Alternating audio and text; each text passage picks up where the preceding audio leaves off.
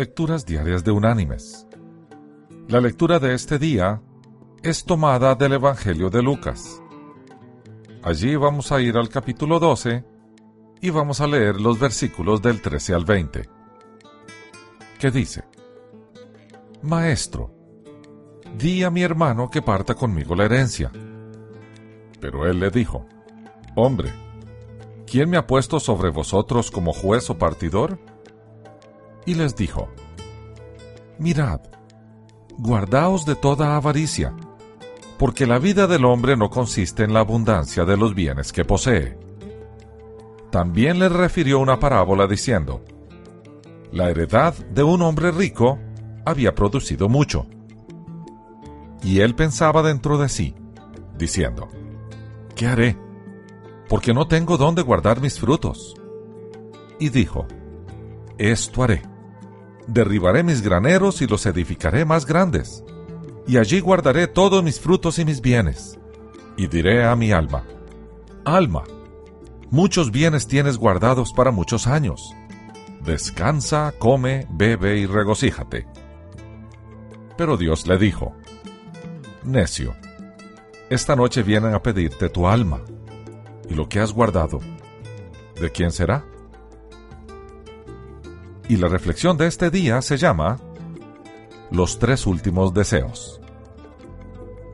Encontrándose al borde de la muerte, Alejandro Magno, quien vivió desde el año 356 hasta el año 323 a.C., rey de Macedonia, conquistador del imperio persa y uno de los líderes militares más importantes del mundo antiguo, convocó a sus generales y les comunicó sus tres últimos deseos. Primero, que su ataúd fuese transportado por los más eminentes médicos de la época. Segundo, que fueran esparcidos por el camino hasta su tumba los tesoros que había conquistado, plata, oro, piedras preciosas, etc. Y tercero, que sus manos quedaran balanceándose en el aire, fuera del ataúd, a la vista de todos. Uno de sus generales, admirado por tan insólitos deseos, le preguntó a Alejandro cuáles eran sus razones. Alejandro explicó. Primero, quiero que los más eminentes médicos carguen mi ataúd para mostrar que ni ellos tienen ante la muerte el poder de curar. Segundo, quiero que el suelo sea cubierto por mis tesoros, para que todos puedan ver que los bienes materiales aquí conquistados, aquí permanecen.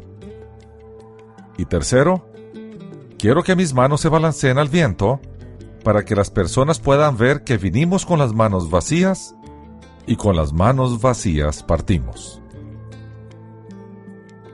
Mis queridos hermanos y amigos, debido a que no podemos evitar la muerte, busquemos y tratemos de alcanzar aquello que sí se marchará con nosotros. Las promesas del Señor que van a ser cumplidas. Que Dios te bendiga.